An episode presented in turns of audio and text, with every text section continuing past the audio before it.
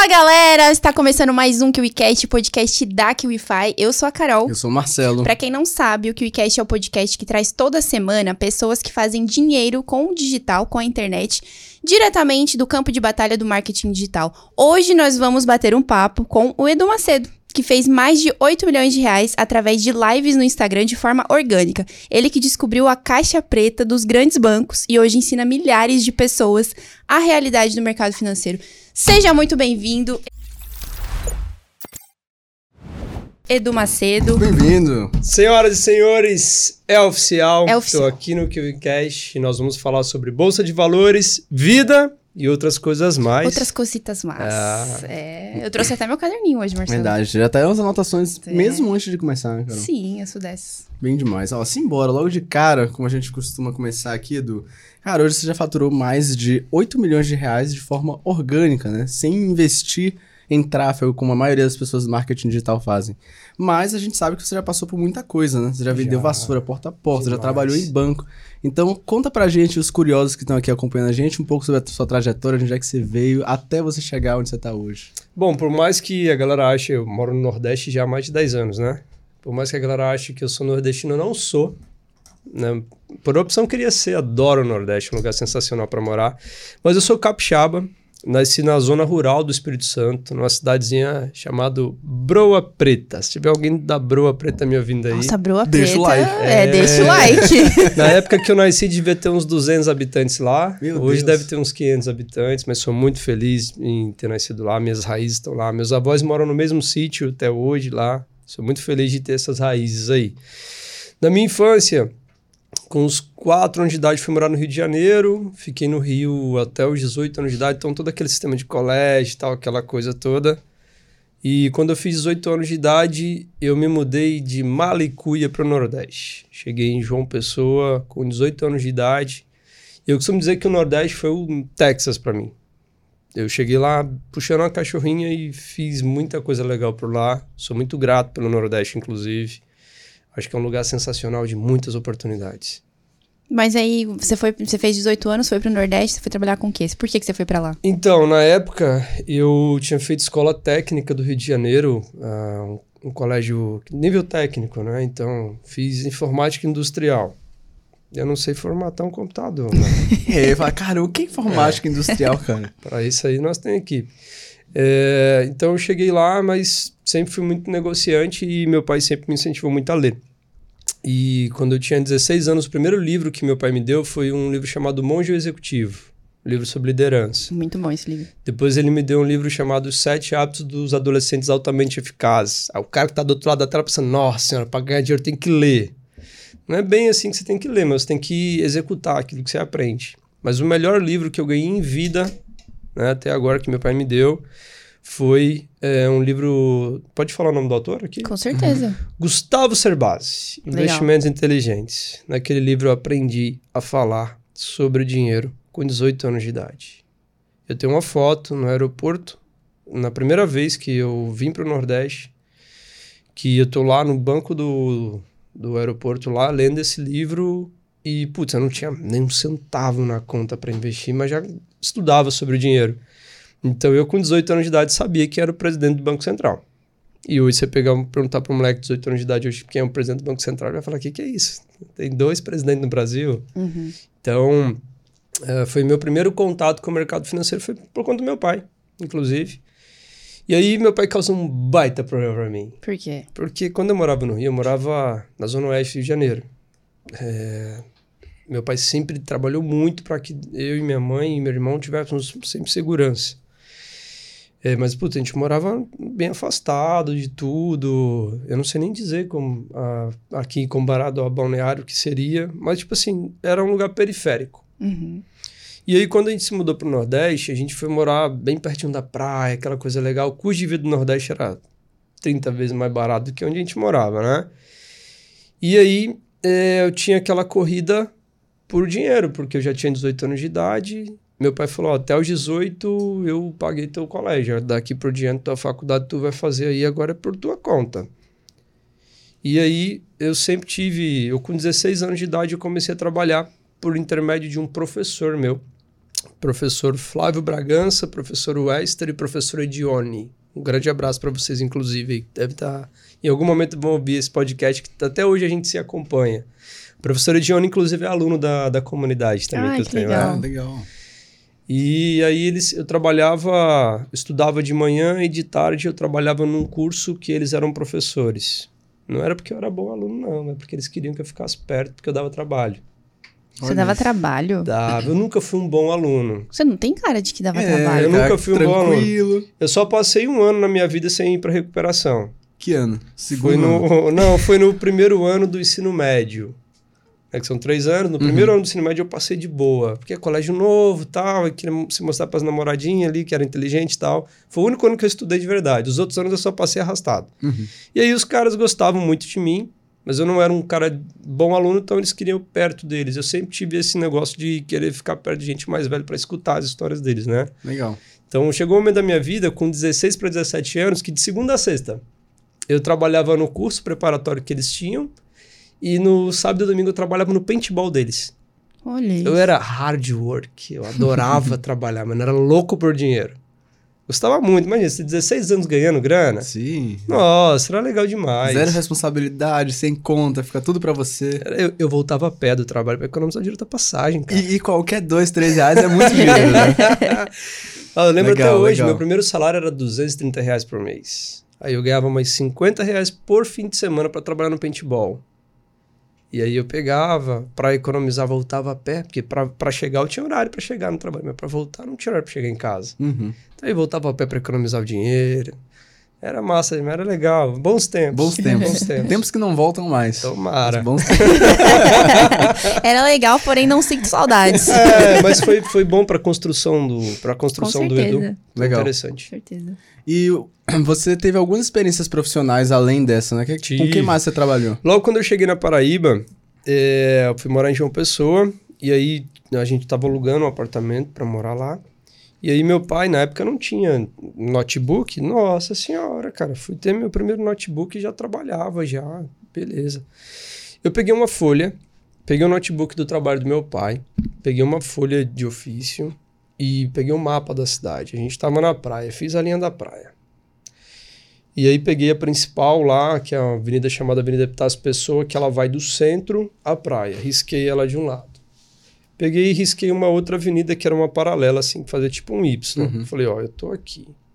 O centro da cidade é aqui. Então eu vou pro centro da cidade procurar emprego. Aí eu fiz isso uns, uns três dias seguidos até que eu consegui meu primeiro emprego lá, que foi como vendedor de chip da, da Oi. Pode falar, né? O Claro. nome da empresa, vendedor de chip da Oi. Ok. Trabalhei três meses lá, não recebi. É sério, cara? ah, não. não. recebeu? E aí, Processo ao vivo no QCast. e aí, os caras já quebrou já lá, o cara que era dono da, da loja. Era uma loja até no shopping. Mas por que, que você não recebeu? Cara, o cara não era bom no negócio de pagamento, não. Não era registrado. Não, era Ah, tipo tá. assim, vem cá, ele dava passagem pra mim lá dizendo que era experiência profissional lá, Ah. tá. Entendi. Tem Eu muito vendia, disso, né? É, eu vendia pra caramba. E aí eu tinha um. E nesse tempo eu tava estudando, né? Pra. Eu não, meu, meu pai não queria que eu fosse bancário. Meu pai é bancário. Meu pai, na verdade, hoje é aposentado, mas meu pai na época era bancário. Eu falava, eu não desejo isso pro meu filho. E eu sempre fui que moleque de andar com pessoa mais velha, né? Então, hum, sempre ia convencendo os amigos do meu pai ali a me dar uma oportunidade. E aí, ah, até que um dia, o meu pai ah, um amigo do meu pai falou que ia ter uma, um negócio e tal. Aí eu fui pedir para ele para poder me ajudar a entrar nessa seletiva para poder ter um, um cargo terceirizado no banco. Putz, precisava muito de grana, porque eu precisava fazer faculdade. Como eu me mudei, eu não fiz vestibular no ano anterior, queria fazer faculdade e tal, que tinha que pagar minha faculdade. E aí foi uma das minhas primeiras ah, foi, na verdade, minha primeira relação de emprego de carteira assinada, que antes tinha sido só estágio. Só que a grana era muito curta, porque eu ganhava 490 reais por mês para trabalhar no banco, lá fazendo empréstimo consignado.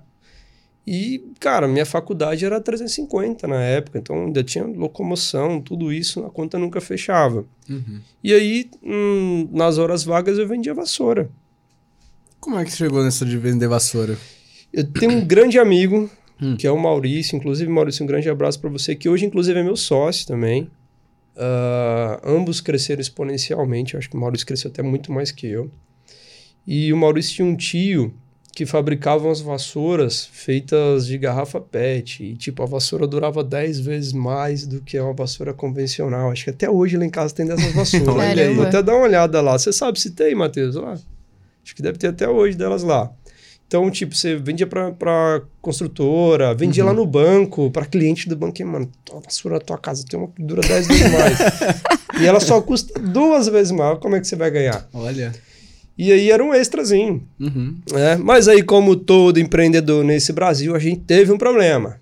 Qual foi esse problema? Com dois meses de vendendo vassoura, eu falei, vou ficar milionário vendendo vassoura. No Brasil são 200 milhões de habitantes. Vamos botar aí que tem uns, sei lá, uns 70 mil lares. Se eu botar uma vassoura em cada lar, meu amigo, eu tô multi multimega milionário, né? Uhum. Perto do bilhão se eu colocar na bolsa direitinho.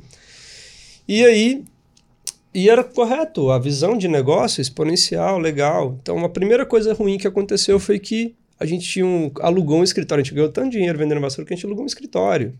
E aí nosso escritório foi arrombado. Não. Aí levaram os móveis da gente tal, ar-condicionado. A gente ficou meio chateado e aí eu fui concentrando uh, os meus esforços no banco, né? E aí logo na sequência eu comecei a fazer faculdade de economia a qual fui jubilado, inclusive.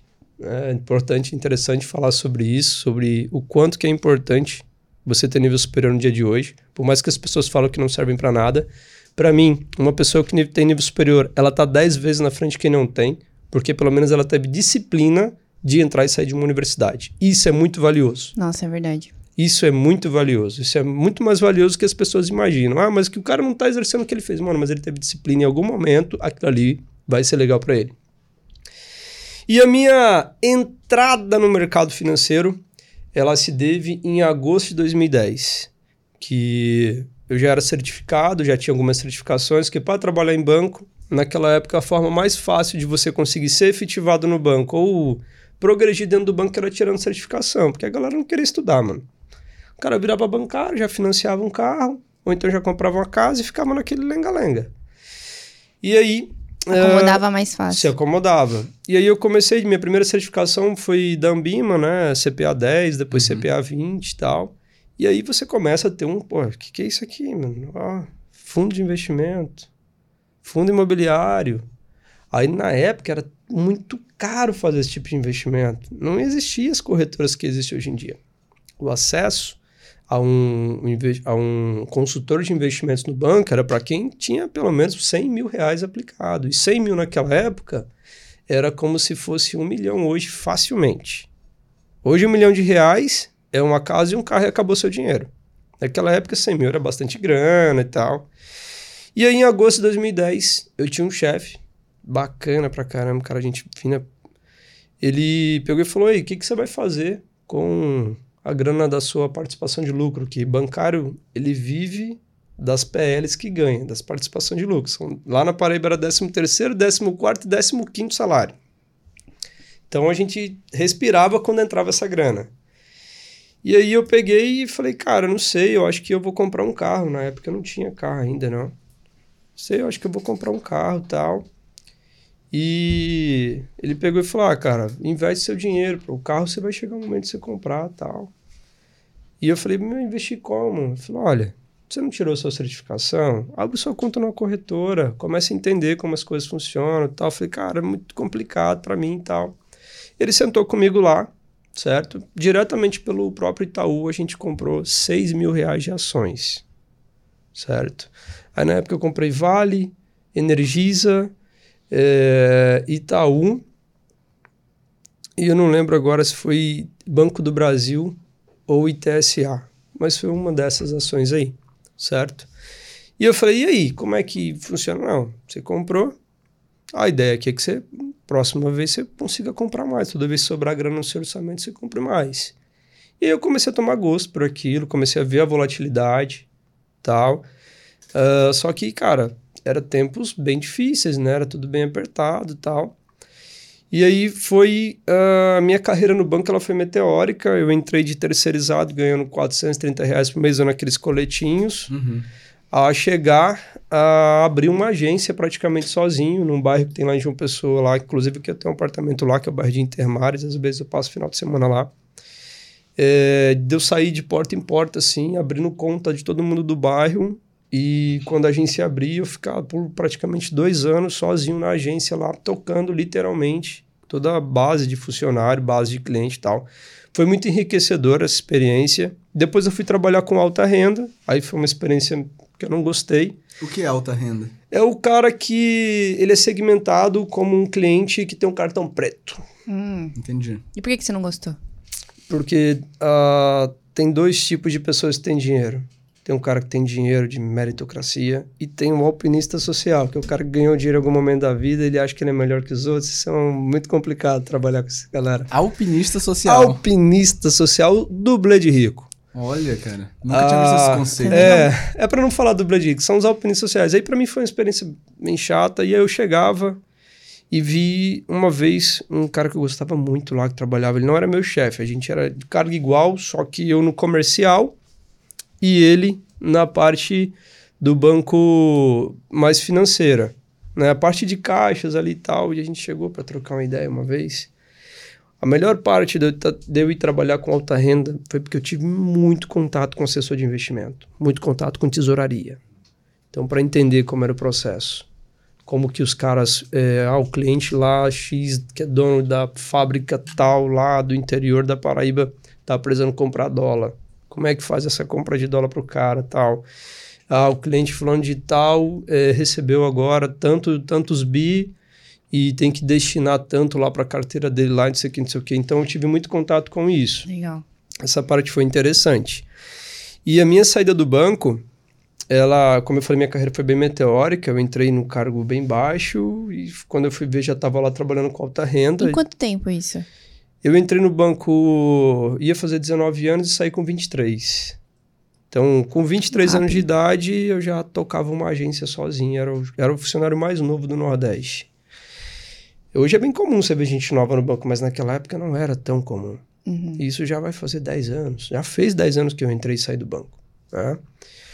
E aí, ah, eu cheguei um dia, tava, já tinha uma baita bagagem, já tinha algumas certificações. Eu cheguei um dia lá na agência e vi esse cara lá que era meu amigo, vou preservar o nome dele aqui. Ele não tava muito bem, cara. Ele já tinha 35 anos, 30 e poucos anos de banco. O que, que o banco tinha dado para ele? Tinha dado um relógio, que o banco faz, né? Quando o cara faz 30 anos de idade, dá um relógio pra você. Você vê que seu tempo passou. Eu não sabia disso. É. Dá um mido pra você com os detalhes de ouro. Aí geralmente os caras vendem o relógio, nem guardam, né? Aí te dá um relógio, e aí eu falei, cara, que tá tudo bem? Tá, não, bicho, tá meio mal, tal. Eu falei, ó, o que houve? Ele, cara, tem 30 e poucos anos de banco, tomando aqui assédio moral direto, tal, aquela coisa toda, eu vou ser transferido. Que eu vou ficar agora, eu- ele tava morando, trabalhando a 5 km do trabalho, eu vou ter que trabalhar agora a 40 quilômetros de casa. Nossa. E o que que esse cara tinha? Esse cara tinha um carro financiado, morava de aluguel e dois filhos em colégio particular. O patrimônio desse cara era só os filhos dele, velho. E aquilo mexeu muito comigo. Eu falei, cara, será que eu quero isso pra minha vida? Sabe? Uhum. E aí, quando eu era bancário, cara, eu gastava, eu tinha que gastar dinheiro para ser bancário, porque eu tinha que andar num carro legal, porque se eu andasse num carro fraco, o meu cliente alta renda lá não ia. é, como é que o Sim. gerente cuida do dinheiro e anda no, tá andando num carro popular? E querendo ou não, você tinha 23 anos, aí você olhou um cara de 35 e falou, cara, eu não quero ficar De 35 de trabalho. De trabalho. De trabalho. De trabalho. Ah, não, achei que ele tinha 35 anos de idade. Não, 35 Pior anos ainda. no banco. É. Tinha pró- próximo Imagino. 35, tinha uns 30 anos. Hoje ele tá aposentado, encontrei com ele até um dia desse aí, a gente tomou uma cervejinha. Tô feliz que ele tá de boa tal. Quando o, cara sai do banco, pega ali uma, uma grana bacana. O banco é legal para quem tá começando. Ó, sei que tá do outro lado da tela. Tive a oportunidade de ser bancário, não é ruim não, cara, é legal. Foi a melhor faculdade que eu fiz na minha vida. Sim. Sabe por quê? Carol, eu sentei do outro lado da mesa. Geralmente quem tá aí do outro lado da tela, é, você sentando lá na parte de ser, de ser atendido. Aham. Eu sentei do outro lado. Então, quando eu precisei, eu saí, eu sabia como o gerente pensava. Sim. Então, isso foi fundamental para mim. Né? Principalmente Sensacional. pra área que você tá atuando hoje, né? Foi Sensacional. uma puta escola. E para as outras, para as outras situações que ele pôde precisar do banco, ele já sabia até o, o que falar Exato. e tal. É, o que é que dava o que não dava pra Sim. fazer. Sim. Sabia perfeitamente. Legal. Mas aí, uma vez que você tomou essa decisão de sair do banco, como é que foi esse processo? Logo depois você já começou a dar o início nessa carreira de hoje? Teve um limbo ali nesse meio tempo? Não, eu já trabalhei com outras coisas antes disso. Lembra de agosto de 2010? Hum, Então eu tava lá, fazendo meus aportezinhos. Aos lá, pouquinhos. Tal, tal, tal. Quando eu saí do banco, eu fui trabalhar diretamente ligado com construção civil. Eu saí com uma grana legal do banco, eu tinha juntado na época uns 80 mil reais, depois recebi uma, a rescisão do próprio banco, né? E aí eu comecei a trabalhar com, com construção civil e tal. E não gostei da experiência de trabalhar com construção civil, fui super frustrado. Por quê? O que, que houve lá? Porque na construção civil, ah, o cliente, você faz tudo pro cara, você faz 100 coisas boas pro cara. Você pinta a casa da cor que ele quer, você coloca a cerâmica do jeito que ele quer. Ah, só que quando ele recebe o imóvel, o vizinho dele é chato, aí aparece uma, um trincadozinho lá na cerâmicazinha lá, ele vai lá e denuncia você na Caixa Econômica, você não consegue mais financiar mais nada lá na Caixa até você ir lá e trocar a cerâmica do cara. caramba. Teve uma experiência que o cara tinha uns filhos meio atentado e eu fiz a casa dele, tinha uns três anos. E aí todo ano ele me ligava dizendo que a casa dele tava com um vazamento, eu tinha que ir lá e pintar a casa dele, que senão ele ia na caixa, aí abria uma reclamação, aí meu nome ficava com um negócio chamado Conréis, que é tipo uma restrição interna na caixa. Enquanto eu não tirava esse Conréis, eu não podia receber outro apartamento da Caixa Econômica. Meu Deus, cara. Aí teve um ano que ele chegou lá e falou assim: eu acabei de fazer lá tal. Eu sabia que eram os filhos dele que subiam no telhado, desmontava as telhas, jogava bola, soltava pipa. Aí teve um ano que ele chegou pra mim: é, até ano que vem pra você pintar minha casa de novo. Aí esse dia foi o dia assim que eu falei: cara, eu não boto mais um tijolo em cima do outro. Foi o estopim. Eu Pô, cansei. criançada tentada, né? A margem Só de lucro, a margem de lucro era, começou a reduzir muito e tal. E aí, quando eu tinha 23 para 24 para 25 anos, eu estava num, num conflito muito interno pessoal meu. É, eu estava literalmente em depressão. E eu tinha uma vida financeiramente até legal. Fiz meu primeiro milhão com 24 para 25 anos de idade. Eu não tinha Instagram, não tinha Facebook, nem sabia o que era marketing digital. Mas eu já sabia o que que era oferta e demanda, e ia atrás disso. E eu estava pensando, sinceramente, em voltar a vender o meu tempo. Voltar para o mercado tradicional de trabalho. E aí liguei para esse mesmo chefe meu lá, tal, que eu tive lá no banco, que me ensinou muita coisa. Mas pera, pera, pera. Só uma, só um- um- uma, uma, uma dúvida que eu fiquei aqui. Com Claro. 23, 24 anos, você fez seu primeiro milhão. Uhum. 24 para 25 anos. No, trabalhando pra construção civil? Trabalhando com imóveis. Ah, então não foi nada relacionado à internet. Meu ainda. primeiro milhão não foi com internet. Legal. E do mesmo modo que eu ganhei um milhão também, eu perdi muita grana na construção civil. Hoje eu tenho, acho que, oito apartamentos parados lá que eu não consegui vender, que estão lá alugados. Entendeu? E eu agradeço a ter esses apartamentos aí, porque ficou um símbolo lá pra mim daquela minha época lá, que começou e tal. E é um capital imobilizado também, né? Sim. É, em- teve fase assim, no- logo no início da minha carreira no mercado financeiro, eu passei por um momento muito difícil, né? Então, imagina, com 24 anos de idade eu tinha um carro muito maneiro, tinha jet ski, tinha barco e nem sabia o, o que que era o, vamos falar aqui, o marketing digital. Uhum. Se é aquela época eu tenho esse poder aquisitivo, porque quando eu me lancei no mercado, eu estava vivendo um dos piores momentos da minha vida. Porque eu estava vindo meio que de uma depressão que nada para mim fazia sentido. Eu via meus amigos fazendo coisas com sentido. Pessoas que eu ajudei que, tipo, estavam muito mal. Eu ajudei os caras dar a reviravolta e daqui a pouco, pô, o cara fazendo milha e de boa com a vida e Mas feliz. com o quê? O que, que era ter sentido pra você naquela época? Eu não gostava do que eu trabalhava. No caso, E- imóveis. Com imóveis. E eu comecei a ver meu patrimônio é, dilacerando. E chegou um dia que eu abri minha conta, eu tava com um cheque especial negativo em 30 mil.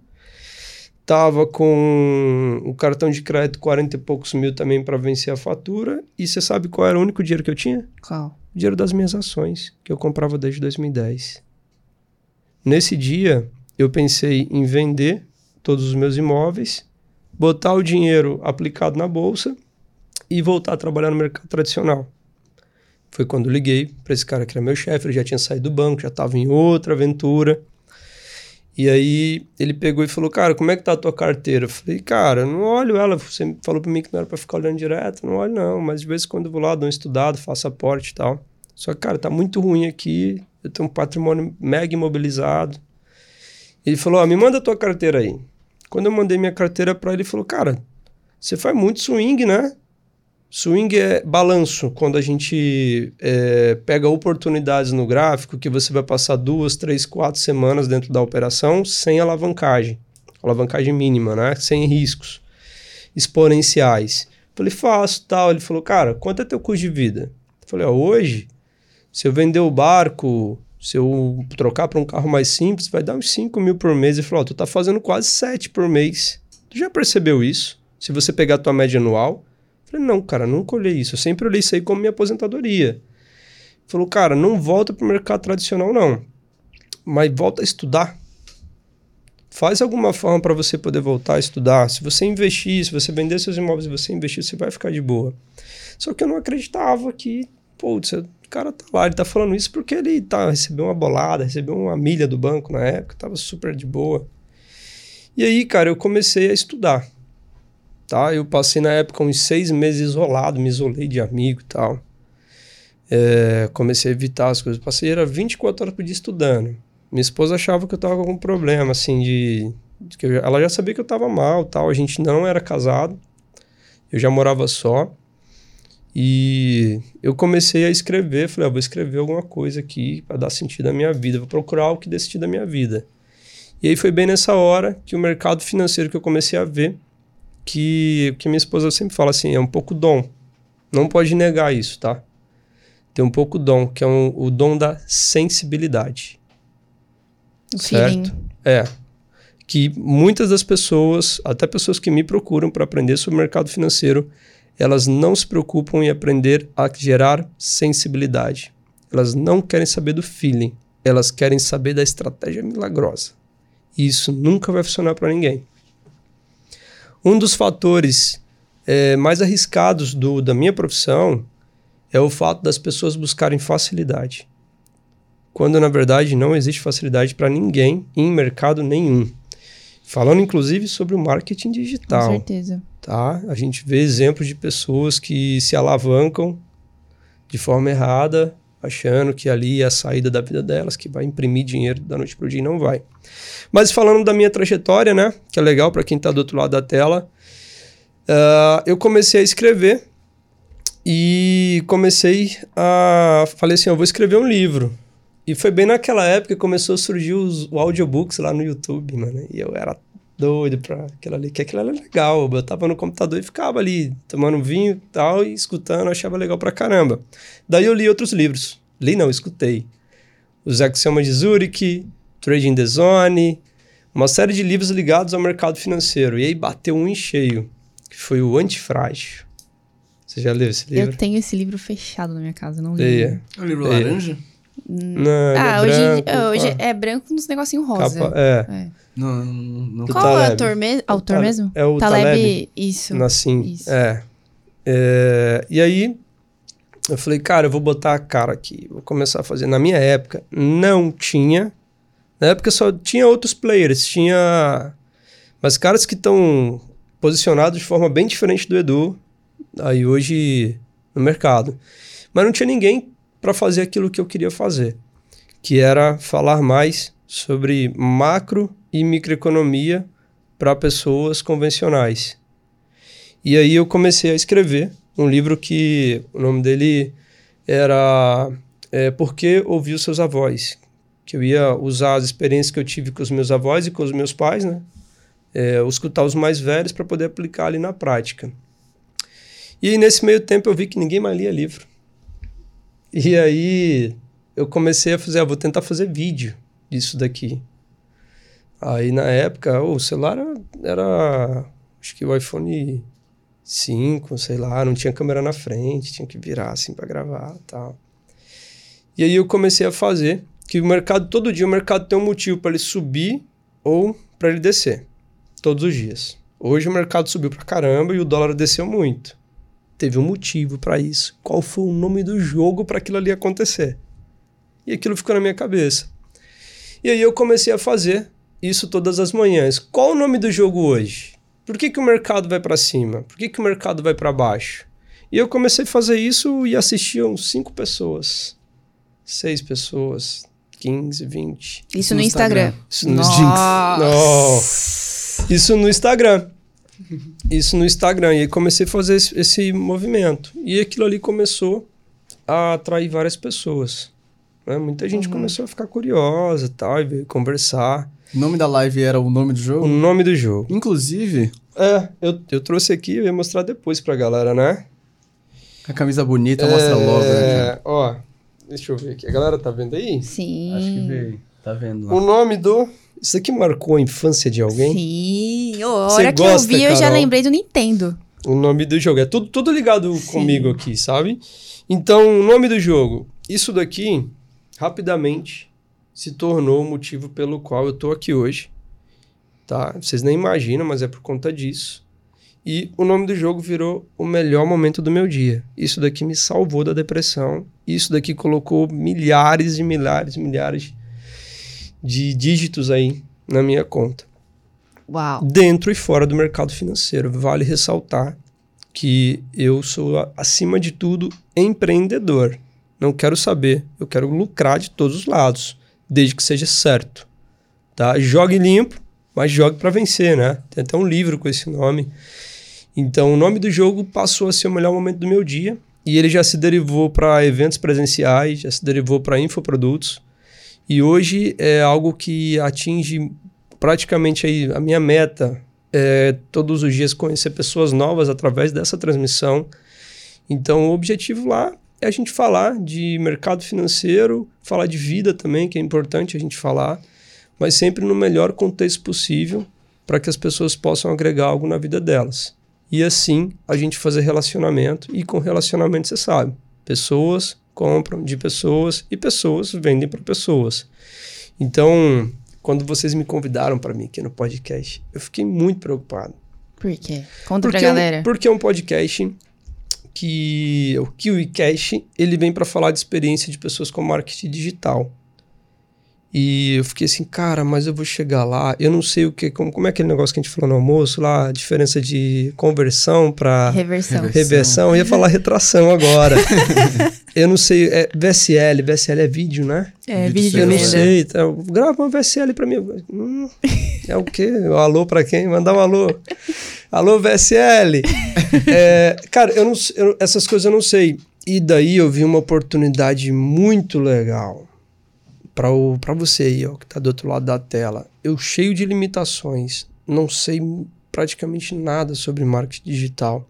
E fiz inúmeros sete dígitos, sete não, oito, né? Um milhão é oito dígitos, né? Sete. Sete. Sete dígitos e números. Vamos pro, pro oitavo dígitos aí. Tá breve. quase lá. Tá quase lá.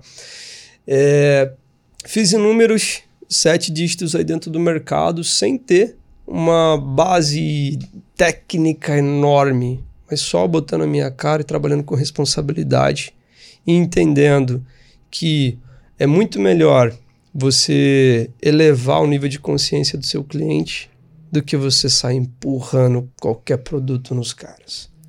Então, eu tô aqui hoje para contar um pouco da minha história no marketing digital também e provar para você que sim, é possível você ter resultado sem você ter um monte de conhecimento técnico. Porém, existem processos. Você tem que respeitar eles. Perfeito. Legal. Inclusive, essa, a- essa última frase que você falou aí, vale um like, não é mesmo? Deixa seu like aí, porque olha só, tem gente aqui que se acha limitado e conseguiu fazer um milhão aqui só na QIFI, né? E Verdade. veio aqui receber o prêmio de um milhão com a gente. Cara, e, e eu, queria, eu fiquei com uma dúvida aqui. é, quando você começou a fazer suas lives no Instagram, com- é, compartilhar conteúdo em relação ao que você estava aprendendo, em relação ao que você estava querendo mostrar ali pra galera que você tava vivendo. Você sentiu algum desafio naquela época? Tipo, eu não sei quantos seguidores você tinha, mas a galera que começa a tentar mostrar a cara no Instagram, uma das, das principais dificuldades é justamente isso: mostrar a cara. Mesmo que por ali nos bastidores ela tá fazendo uma coisa muito incrível que se ela compartilhar com uma pessoa vai mudar o jogo da vida delas. Você teve esse, esse tipo de dificuldade no início? Tive tem até hoje. Sério? Não, lógico. E aí, como é que você lidou com isso? Lógico. É, eu precisei testar, né? E, na verdade, o maior incentivador para alguns é o elogio, para outros é o financeiro. É, de fato. E eu comecei a ter os dois ao mesmo tempo. Então, enquanto alguém criticava ah, lá o blogueirinho gravando vídeo e tal, tal, tal, eu falei, é, sabe quanto que entrou essa semana? Então, a motivação do dinheiro é importante também, você ser remunerado. Sim. Só que eu tava contando hoje pro Daniel, que trabalha hoje com a gente lá no escritório, depois eu vou apresentar a equipe aí, quem é, faz parte, quem faz cada coisa. Eu não faço nada sozinho, tá, galera? Hoje tem uma equipe por trás do Edu, um time que foi finamente construído aí com uh, pessoas que têm a mesma perspectiva de pensamento do Edu, tá? É, eu já cheguei a dar aula de graça, literalmente de graça, para mais de 100 pessoas. Pelo Instagram. Começava no Instagram, o cara não comprava o meu produto, eu botava ele de graça na minha mentoria. Botava o cara de graça. Nossa, eu trabalhei muito de graça, até construir um infoproduto, eu trabalhei muito de graça. E isso é, isso é necessário. Esses são os testes no final das contas, Com né? certeza. Então, é, a minha primeira turma de. Primeira vez que eu tive um contato, ah, vou vender um produto. Eu vendi uma, a minha mentoria. Que quando eu fazia as lives, começou. Amigo do amigo sabia que eu mexia com bolsa. Aí falava, ei, cara, não sei o quê. Eu falava, ah, mano, eu não ensino em casa, não. Vou levar o cara pra dentro da minha casa. E minha primeira turma foram quatro alunos. Três pagando e um que eu botei lá pra fazer Volume. volume, né? Qual era o ticket? Era 750 reais. Uma mentoria individual de três dias. 3 mil ali com. Três, É, quer dizer, só que eu pagava mil do lugar pra dar aula, né? Ficava com nada, não. Depois fazia um open bar pra galera lá pra comemorar, que foi legal. E aí o que, que foi interessante? Eu peguei diversos booms do mercado. Eu já comprei Petrobras de 10 reais, 9 reais, 8 reais. Hoje Petrobras está avaliada em 34. Sem contar os dividendos. Entende? Então, nessa fase aí, logo é, eu tive muita gente, eu comecei a ter muito aluno sobre indicação, porque os caras pegaram muito boom de mercado. Foi, tem, tive sorte também sobre isso. Né? É, então, minha primeira turma, três alunos. Aí passou um mês, já começou a vir demanda para fazer outra. Aí fiz, já deu oito pessoas pagando, normal tal. A minha última turma de mentoria presencial ainda não tinha infoproduto, tá? Ainda não tinha feito nada para vender na internet. É, foi quando veio a pandemia. Então foi ali em fevereiro ah, de 2019, né? Veio a pandemia, foram uma- um evento para mais ou menos 50 pessoas. E o que, que é mais interessante? Dessas 50 pessoas que estavam lá, tem umas 10 que até hoje são membros da minha comunidade. Todos os dias estão lá com o Edu. Nem que seja para dar bom dia, mano, o que, que vai acontecer hoje no mercado? Legal. Me prepara aí porque eu tô querendo fazer uma aporte essa semana. Isso é legal. Então eu aprendi que eu não tinha como converter todo mundo, mas através dessa live, dessa transmissão, que eu acho que eu tô aqui para falar sobre ela, que ela sim, o mérito de todos os faturamentos que eu e o Eduardo já fiz são diretamente ligados às minhas transmissões ao vivo Legal. tá? E eu faço elas porque é o melhor momento do meu dia. Eu faço elas porque eu amo fazer elas. É o momento que eu mais fico feliz. Então, por exemplo, hoje eu tô em balneário, cara. Nunca vim aqui. Eu não podia ter ido pra praia. Falei, não, live do nome do jogo. 8h45 É você verdade. Se eu lá. não fizer ela, meu dia não roda bem. Falta alguma coisa em mim. Uhum. E por acaso eu estava lá, live, vendo você fazer a live, e me veio uma dúvida que é: a gente sabe que você vende muito, mas a gente sabe também que você não é aquele cara que puxa a venda, né? Que fica ali ofertando. Eu não faço pitch de venda. Exato. Então eu queria entender como é que você faz para vender sem vender. Vamos lá. É, Todo mundo quer ter uma experiência realista com alguém. Então, desde o início, eu escolhi não ter volume de clientes, mas ter clientes de qualidade. Eu acho que o melhor business do mundo é você vender várias vezes para a mesma pessoa. Tem um nome técnico para isso aí, não tem? LTV. L LTV. Anota aí para mim falar depois desse nome aí. Então, porque o custo de aquisição dele era menor. Eu precisava conquistar ele uma vez só. Depois é só eu tratar ele legal. Depois é só eu não trair ele. Que é o principal. Por que, que a galera reclama que tem reembolso? Você trai teu cliente, mano.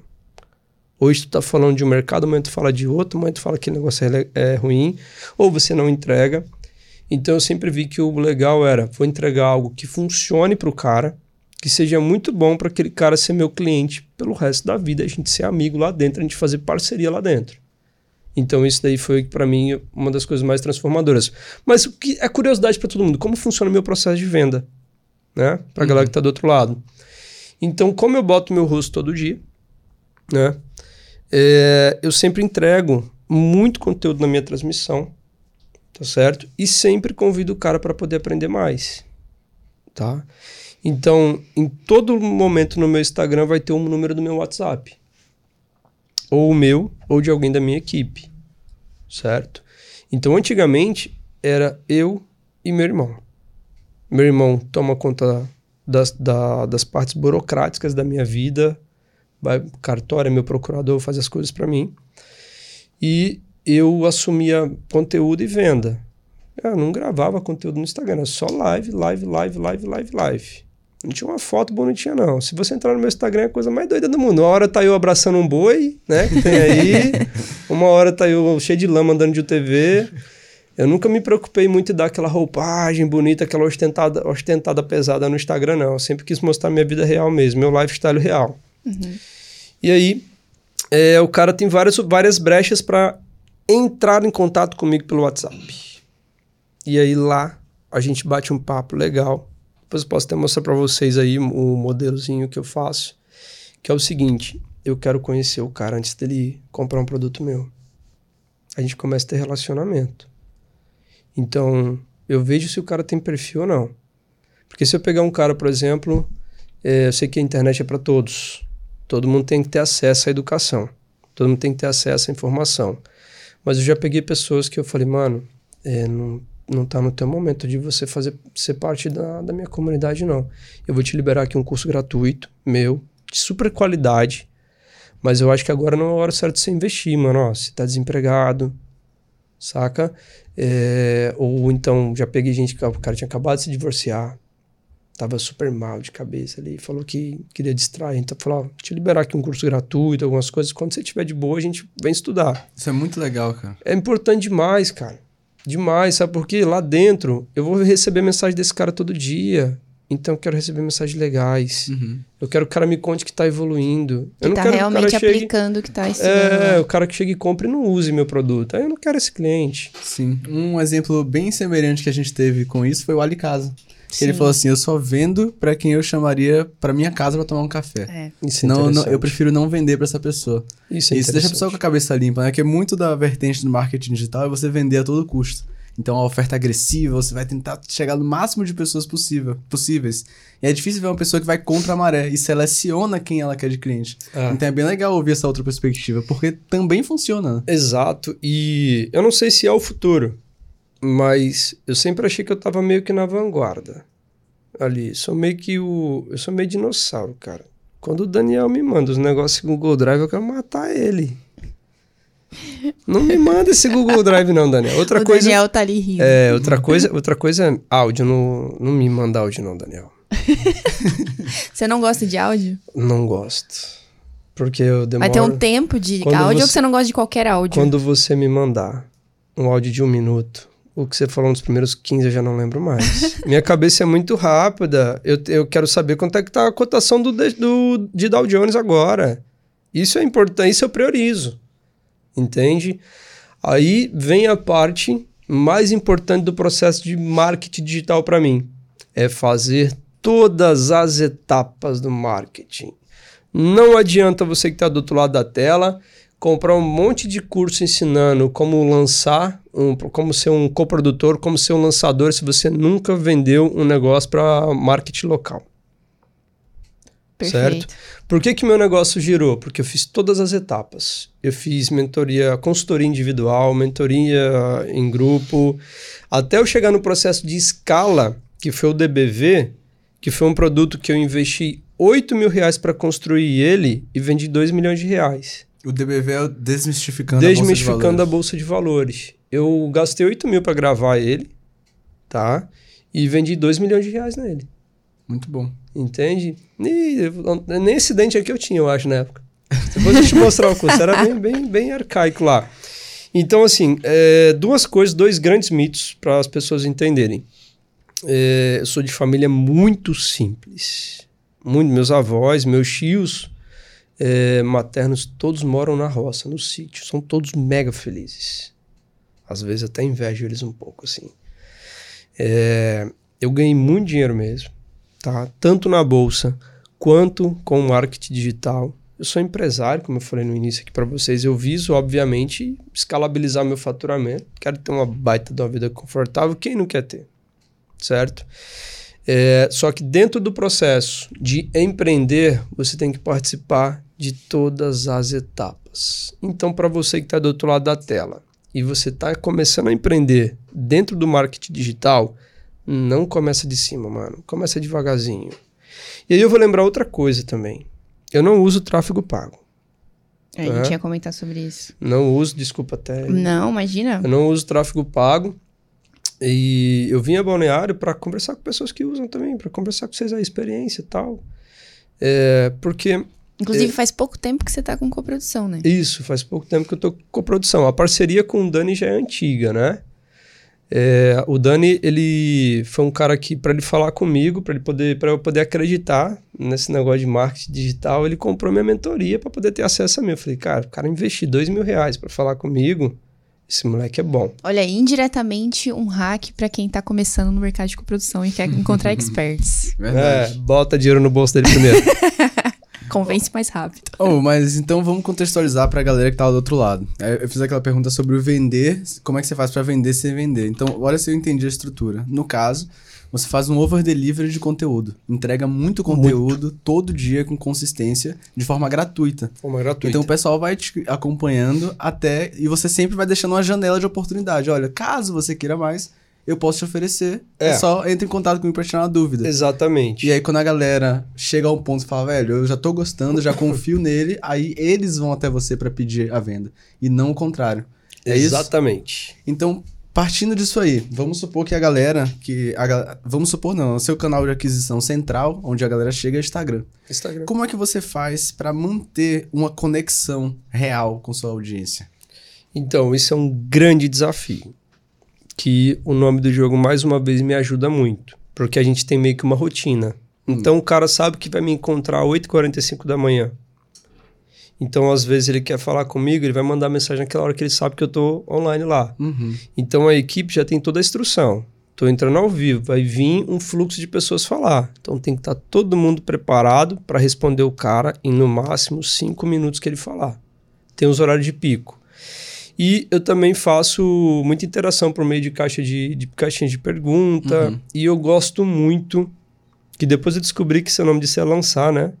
Eu gosto muito de fazer semanas ah, de aulas gratuitas Sim. tá? Então, passo lá, um, ó, chama a galera, porque dentro do, do Instagram a gente tem um delay muito forte, né?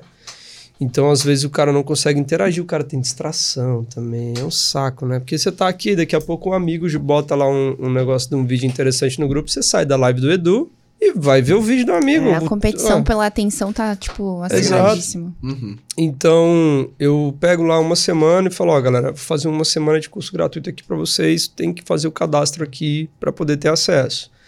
Então, no momento que esse cara faz o cadastro, eu capturei telefone, celular e e-mail dele.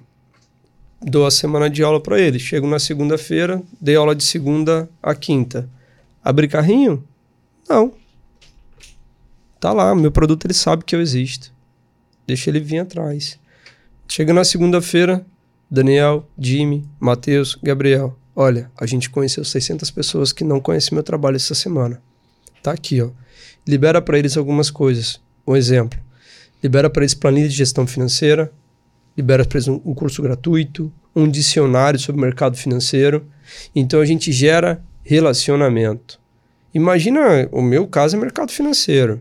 Mas imagina que o caso do cara é um tráfego para negócio local. O cara é expert nisso. Uhum. Então, primeiro, o principal cliente dele é ali o parente do cara do negócio. Né? Que, ó, o cara tem a padaria, putz, mano, tu paga pra mim 300 reais por mês. Por que, que tu não paga pro teu sobrinho aprender a fazer isso aí? Eu cobro mil reais. Teu sobrinho aprende, tu vai ajudar teu sobrinho, pô. Ele vai parar de encher teu saco aí, vai ser um negócio bacana, vai ensinar uma profissão para ele. Ó, eu ganho tanto por mês para fazendo isso. Entende? Então, quem tá do outro lado da tela, velho, começa pela base do processo. Eu fiz todas, e se eu precisar voltar a fazer todas, eu volto a fazer de boa. Porque é gratificante. Não é só pela grana. A grana é consequência. Eu vi a necessidade de colocar minha mentoria ao vivo e com escalabilidade no momento que eu vi o tamanho do meu ROI. Quando eu parei e lembrei, cara, eu gastei 8 mil reais para lançar meu primeiro produto. Vendeu 2 milhões. Falei, que loucura. E o segundo, que eu não gastei nada e vendeu 5. Então Olha. você pode dizer que, tipo, o que fez você criar a conexão com, com a, a galera que te acompanhava, te acompanha pelo Instagram, é o compromisso que você assu- assume com eles todos os dias. Exatamente. Por exemplo, um deles é estar ali na live todos os dias no mesmo horário, entregando conteúdo gratuitamente. Exatamente. E conteúdo de valor. É uma coisa que é muito importante para quem está começando. A gente tem a impressão de que a internet é igual um papel e uma caneta, igual isso aqui, ó, aceita qualquer coisa. Mas não é. Uhum. Na internet a gente escreve a caneta. Se você for apagar, fica um borrão feio danado. Entende? Então, eh, se você vai colocar alguma coisa na internet, cuidado com oferta ac- muito acima daquilo que você entrega. E uma das coisas mais interessantes foi na contramão do que o meu mercado fazia. Eu tenho, não vou chamar concorrentes não, porque para mim eu adoro quando eles fazem isso. Pessoas que entram no mercado e vendem produtos ruins, errados. Para mim é a melhor coisa do mundo, porque vai entrar uma leva de novos eh, possíveis clientes no mercado e eu vou lá e vou corrigir todos eles, todos eles. Então eu já botei muitas vezes no meu Instagram lá, ó, salvo você de mentor ruim. Se você já perdeu dinheiro, entre em contato comigo. É uma boa. É, É é do inimigo em comum. Aham. Ah, então, cara, eu adoro quando eles não são, não são meus concorrentes não. Eles estão levando um cliente que eu não quero às vezes. Deixa eu te perguntar uma coisa que eu fiquei. Eu até anotei aqui pra te perguntar. O que, que é que você quis dizer com gerar feelings Vamos lá lá. atrás? É, eu vou te dar um exemplo. O que, que você entende sobre o mercado financeiro? Seja muito sincero, muito Eu honesto. entendo zero. Mas assim, quando alguém fala, ah, é, você, digamos que o Arthur gosta muito do trabalho da Carol e do Marcelo. Aí pegou e deu uma caixinha de 100 mil depois dessa entrevista aqui magnífica, que vai trazer um monte de cliente novo para a Kibify. Pegou e deu 100 mil para vocês dois, 50 mil para cada. E você falasse, cara, eu não sei o que eu vou fazer com esse dinheiro. Se alguém falasse, Carol, bota na bolsa de valores, o que, que a Carol falaria? Seja muito honesta, Carol, pra gente ter uma construção interessante Tá. aqui. Eu não sei fazer isso. Eu vou ver o que, que eu, qual é o melhor destino pra esse dinheiro aqui agora. Mas eu não vou Uhum. colocar na bolsa de valores. E você, Marcelo? Cara, eu já operei, saberia colocar lá, mas eu provavelmente ia te mandar uma mensagem pra saber quais eram as melhores opções. Exato. E não necessariamente eu ia aplicar os 50 mil. Provavelmente Ó. ia diversificar uma parte dele também. mercado financeiro hoje é vulgarizado como se fosse só day trade, tá? Day trade é uma das formas de investir, só que day trade é um negócio que você perde saúde pra caramba. Eu perdi muita saúde fazendo day trade. Ó, aqui, ó, tem que fazer botox, mano. Brincadeira essa parte, é sério. Day trade faz você perder saúde. Você fica muito ansioso, você quer tudo na sua vida muito rápido. Então eu fazia mil reais ali no amanhã, rapidinho. Eu queria que a minha briga com a minha esposa acabasse rápido, igual acaba o meu, meu day trade lá do dia.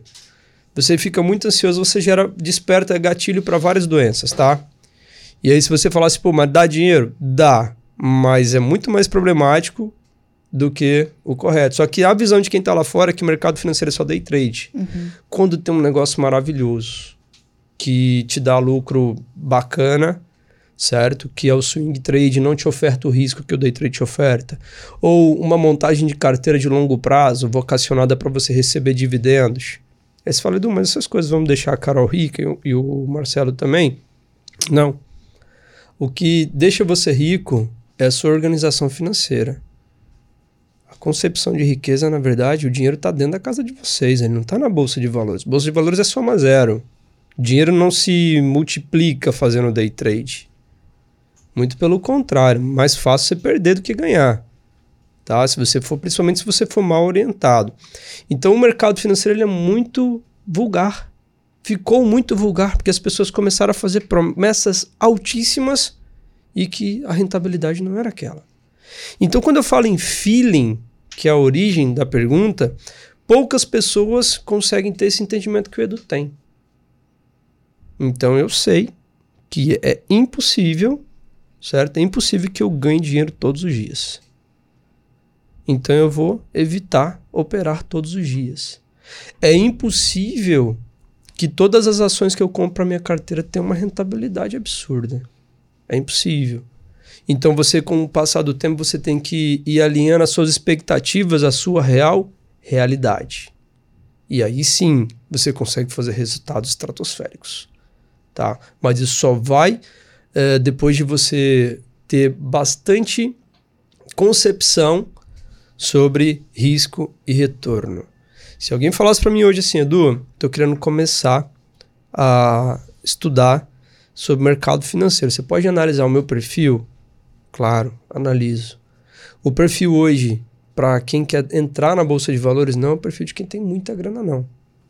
Tá? O perfil hoje de quem quer investir no mercado financeiro, aqui, quem, quem quer empreender no mercado financeiro. É o melhor caminho. Tá? É o melhor caminho. Então, ganha-se. Você tem, tem ideias que você pode ganhar de várias pontas, mas empreender sempre vai ser o melhor negócio. Legal. Então, basicamente, gerar feeling é ensinar as pessoas a, a como operar e quando. É ensinar as pessoas que elas têm que, às vezes, deixar números tá, de lado uh, e começar a colocar aquilo na prática. Legal. Vou te dar um exemplo bem, bem claro. Hoje é segunda-feira, depois das eleições, o mercado explodiu 4% hoje para cima, a bolsa brasileira. O dólar explodiu 4%, 4 para baixo. Sabe o que eu fiz? O quê? Cruzei meus braços, não fiz nada. O meu feeling falou: hoje não é lugar para você, não, meu filho. Legal. Ótimo exemplo. Sacou? Entende? E, obviamente, que se fosse, tivesse hoje dado alguma oportunidade, teria operado, teria feito minhas coisas. Só que quanto mais grana você vai ganhando na bolsa, menos você quer arriscar ela. Por isso que hoje eu me especializei em ativos que você tem perspectiva de fazer apenas swing trade. E é isso que eu tento passar muito para minha comunidade. Que eles podem tomar essas decisões sozinhos e eles podem fazer elas independente se eles têm muito ou pouco dinheiro, eles podem começar a investir pensando no futuro deles. Legal. Ó, aproveitando que você tocou nesse ponto aí de comunidade, você falou que tem uma galera que tá com você desde o início, tá? Há anos aí, né? Pagando para estar ali presente nesse grupo, onde ele pode conversar sobre dinheiro. É, a gente perguntou aqui como é que você faz para manter a galera do Instagram engajada, né? A galera que chega ali no início do contato. Mas outra dúvida que eu tenho é como é que você faz para manter uma comunidade saudável por tanto tempo? O que é que você faz ali dentro a ponto das pessoas ficarem anos te acompanhando? Isso é muito interessante, tá? É, a gente tem que começar primeiro a falar por que do mercado financeiro. Show. Eu poderia falar de outras coisas, não poderia? E isso vale para qualquer outra coisa também. Não existe nenhuma ferramenta que faça você crescer, não só financeiramente, mas de forma intelectual, né? Se você crescer de forma social, intelectual e financeiramente, que não seja o mercado financeiro. É a melhor forma de você crescer na sua vida, tá? Mas não é crescer de, ah, eu vou aprender a operar na bolsa e vou crescer, vou, vou comprar uma Porsche. Não, não é isso. É você aprender a falar sobre dinheiro. Dentro do meu Instagram, a lógica lá é a gente falar sobre dinheiro no contexto certo. É eu explicar para as pessoas que a gente está no momento econômico X, que tem perspectiva para tal coisa. Por exemplo, hoje, se alguém me perguntar, Edu, é momento de comprar a bolsa?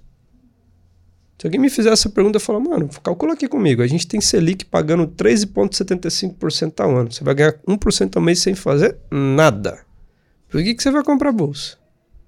Obviamente, isso daqui não é uma indicação de investimento, cada um faz aquilo que quer. Mas hoje, por exemplo, você vê pessoas que elas não conversam sobre dinheiro, elas têm medo de conversar sobre dinheiro. É, é E eu sou, sou quem eu sou na minha vida hoje, porque quando eu era pobre, tava lá lascado, vendendo vassoura, eu conversava sobre dinheiro com todo mundo. Isso é legal. Pode sentar um cara bilionário aqui na mesa, como pode sentar o cara que é, lava o meu carro lá em casa e nós vamos conversar sobre dinheiro no mesmo ponto. Tá? Talvez eu aprenda um pouco mais com o cara que lava o meu carro, sobre vida. Talvez eu aprenda um pouco mais sobre técnica com um bilionário. Mas a gente sempre tem que conversar com dinheiro com as pessoas. Então a oportunidade que o brasileiro tem sobre conversar sobre dinheiro, ele sai pela porta. Por quê? O cara, quando não tem grana, e aí encontra um cara que tem grana, e o cara quer conversar com ele sobre dinheiro, ele fala: Ó, oh, tá querendo se amostrar aí, é só porque tem dinheiro. Quando é o contrário, o cara que não tem grana tá querendo conversar, por exemplo, com o Marcelo que tem grana, aí vai chegar pro Marcelo e falar: Marcelo, não sei o que e tal. O Marcelo não conta. O cara não vai contar porque, ah, eu não vou contar como que eu ganhei dinheiro, não. Ele que vai lá e aprenda por conta dele. O brasileiro tem disso, de não falar sobre dinheiro. Então, assim, desde cedo eu aprendi que precisava falar sobre dinheiro, porque quem tem muito não quer conversar com você sobre isso, quem tem pouco também não. Então, cara, vamos mudar essa cultura. Então, o meu Instagram e a minha comunidade é pra gente falar sobre dinheiro, no contexto certo. Então, cara, cheguei lá, como é que foi? Edu, não tô chegando lá, mano. E aí, vamos conversar, cara. Como é que a gente pode fazer isso aí? Mas o objetivo é sempre o mesmo: troca. Entende? Então, dentro do, da minha comunidade já saíram sociedades, alunos viraram sócios lá dentro, montaram projetos legais. É, muitos alunos hoje eles estão fazendo carreira no mercado financeiro. Hoje eu tenho aluno trabalhando na XP, na Clear. Uh, tem aluno que está fazendo. Tem um cara que está fazendo. Como é que é o nome lá, Daniel? Tá, não, tá fazendo, tá trabalhando, tá em, tá em nos Estados Unidos, em Harvard. Ah, é. Economia. Tá fazendo economia em Harvard e despertou o mercado financeiro dele há três anos atrás lá na mentoria. Pô, falou, ai, Edu, cara, curso de economia é legal, cara, tal. Legal. Tá lá em Harvard. Então, plantar essa sementinha na cabeça das pessoas da educação financeira conversar com ela sobre dinheiro. Mano, isso aí é o que rende os melhores resultados. Sabe uma coisa que eu, eu tenho percebido? Hum. Que as pessoas que vêm aqui e maioria, tipo, a galera que é expert tem uma especialidade num determinado assunto, elas conseguem prosperar quando elas, elas reconhecem que elas são a persona transformada delas mesmas. E aí elas conseguem compartilhar mais conhecimento e por isso que, ela- que as pessoas confiam tanto, porque ele, ele compartilha, ele vai lá e tira dúvida. Não, Edu, não tô sabendo. Me ajuda aqui. Você vai lá e conversa com as pessoas e fala sobre aquele assunto, e dissemina aquele conhecimento. Então eu acredito que tenha sido mais sobre compartilhar conhecimento mesmo, É. a fim de, de, de ajudar mesmo as pessoas a saírem de um nível que um dia você esteve. Sem dúvida nenhuma. Perfeito. Sem dúvida nenhuma. Bom, falando de experiências dentro do marketing digital, você já fez alguns lançamentos, né? Inclusive alguns deles com influencers, né? Isso. Conta como é que foi essa experiência pra gente. Foi positivo, foi negativo, deu trabalho? Como é que foi, Edu? essas. ah, eu acho que tudo é positivo, porque ou se aprende, né? Teve experiências que eu aprendi muito, não ganhei dinheiro, mas aprendi muita coisa. Ah, mas é sempre o seguinte: no longo prazo dá certo.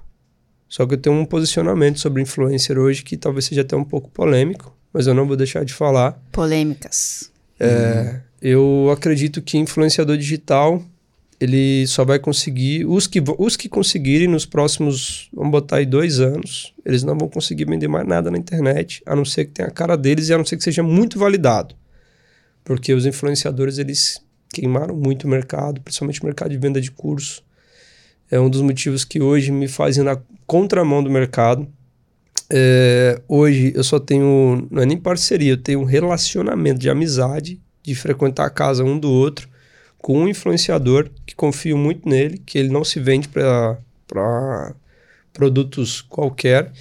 E a nossa parceria começou porque eu era fã dele, gostava muito dele. O nome dele é Fidelis Falante, um abraço, meu amigo Fidelis, lá de Goiânia.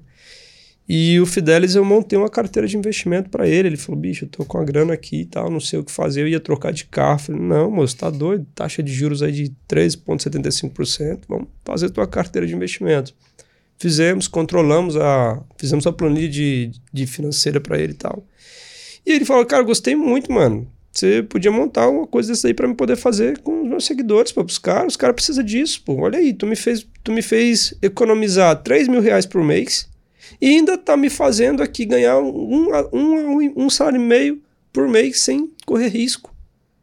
Mano, é tudo isso que a galera precisa aí, pô. Você não pode ensinar isso só pra mim, não. E aí a gente pegou, falei, Fidelis, mas meu processo é, não é de vender na internet, como você já deve ter feito aí de link e tal, fazer. Meu processo é das pessoas conhecerem. Então hoje o trabalho que eu faço com o influencer, ele, o influencer tem que se conectar comigo.